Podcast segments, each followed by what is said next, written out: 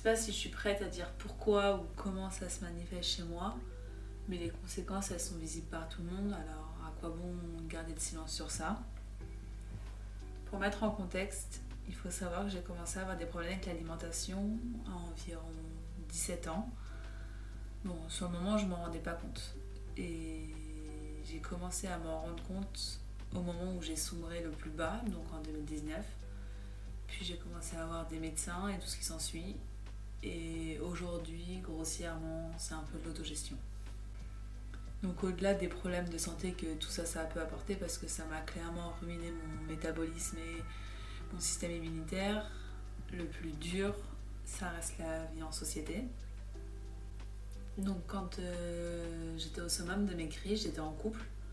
Donc à cette époque-là, ça n'affectait pas vraiment ma relation corporelle, puisque je pense que le fait d'être profondément aimé par quelqu'un, bah, on ne ressent pas vraiment le besoin ni l'envie de s'aimer soi-même, ce qui est une grosse erreur, mais, mais c'était le cas en tout cas à l'époque. Puis en 2020, je me suis séparée de, ma, de mon ex, et depuis, j'ai jamais autant détesté quelque chose que mon corps. Pour parler clairement, personne n'a le droit de me voir ou de me toucher pendant environ deux ans. J'étais en jean et en manches longues, été comme hiver. J'allais à la salle très tard le soir pour que je sois seule même encore aujourd'hui, c'est. Enfin, ça n'arrive pas que quelqu'un touche mon corps. Je veux dire, je n'ai pas eu de relation stable et saine avec quelqu'un depuis mon ex. Donc tu t'imagines bien que socialement ça m'a un vrai coup. Euh, j'ai commencé à devenir hyper timide, genre vraiment timide de rien. En fait, je voulais pas qu'on me remarque, je voulais être transparente aux yeux de tout le monde. J'ai eu de plus en plus de mal à parler avec les gens que je connaissais pas. Je faisais aucune nouvelle rencontre et je restais renfermée vraiment sur moi-même et sur ce que j'avais déjà acquis au préalable. Et encore aujourd'hui, c'est super compliqué. Je veux dire, de prendre la parole, d'être moi-même avec les gens, c'est hyper compliqué. Et pour que vraiment ça arrive, je pense qu'il faut que j'ai une connexion au-delà du physique avec la personne. Mais je pense que aujourd'hui, à l'heure où je vous parle, c'est encore genre jamais arrivé. Mais ce qui a été hyper dur, c'est qu'en parallèle, plus je m'efface, plus je me cache et plus les gens viennent à moi. Du moins, venaient à moi. C'était vraiment un cercle vicieux. Je comprenais pas pourquoi. Et encore une fois, dans les relations amoureuses, moins ça allait, plus ils s'intéressaient à moi. Et c'était horrible parce que pour moi, c'était pas possible que sincèrement quelqu'un me trouve chouette alors que moi, je me trouve. Euh, ignoble. En fait, pour moi, c'était, j'avais pas confiance en eux, c'était de l'hypocrisie pure et dure et je ne comprenais pas pourquoi. J'avais toutes les raisons physiques, du moins, à cette époque-là, pour plaire, mais j'étais tellement omnibulée dans, dans ma bulle que ça en était impossible en fait. La seule chose qui me mettait à l'aise, c'est quand j'existais pas physiquement. Et je le retransmets aussi encore aujourd'hui dans mon métier. Je suis la femme de l'ombre un peu. Genre, les gens s'intéressent à moi pour mes photos, c'est mes photos qui attirent l'œil. C'est mon savoir, c'est mes créations qu'on demande, c'est pas moi physiquement. Je veux dire, je peux être la meilleure dans mon domaine sans même que personne n'ait besoin de me voir, de m'entendre. Ma vie sociale, ma vie amoureuse est mise à rude épreuve depuis trois ans. Tout ça parce que je détestais l'aspect de mon corps. Mais les conséquences, il n'y a pas que moi qui les ai subies et c'est ça qui me fait le plus mal dans l'histoire c'est une fois qu'en fait t'as vraiment la tête dedans que t'es au plus bas tu commences un petit peu à remonter et là t'ouvres les yeux sur ce qui t'entoure et moi ce qui m'entourait du coup c'était mes amis et j'ai réalisé ce que je leur avais fait subir et c'est horrible.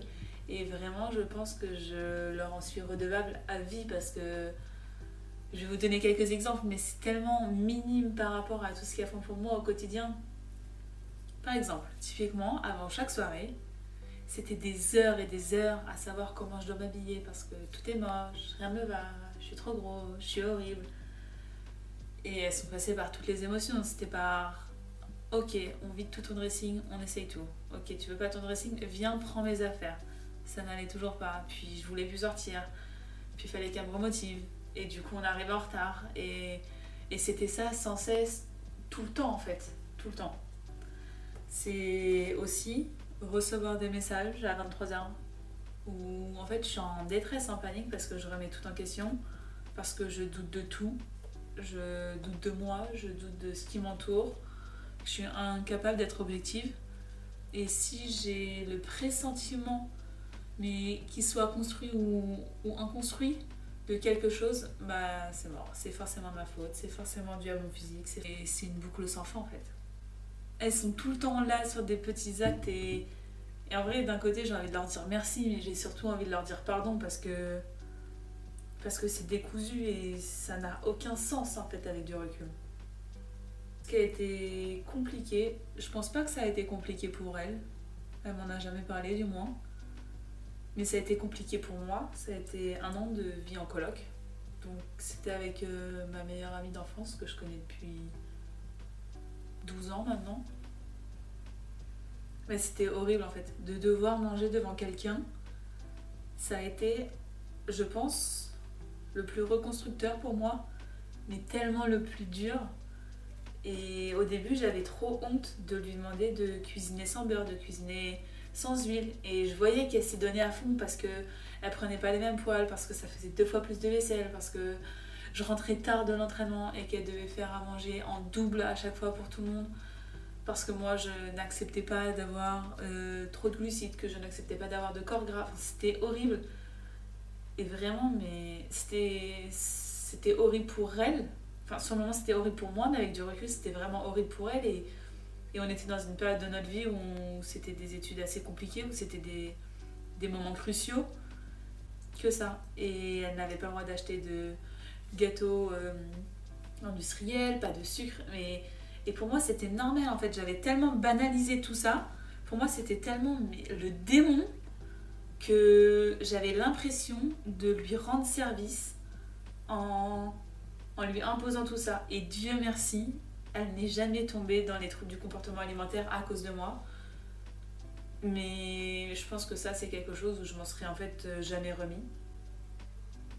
Aujourd'hui, je crois que je suis beaucoup moins dure. Il me semble que j'arrive à aller mieux, que la cuisine n'est plus une angoisse mais simplement une pièce de la maison.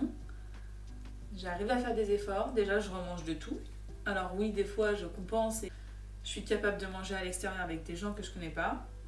Bon, on s'entend que manger un tacos ou un McDo, ce sera encore assez compliqué. Mais par exemple, hier, j'ai mangé une pizza avec quelqu'un que je connaissais pas très bien.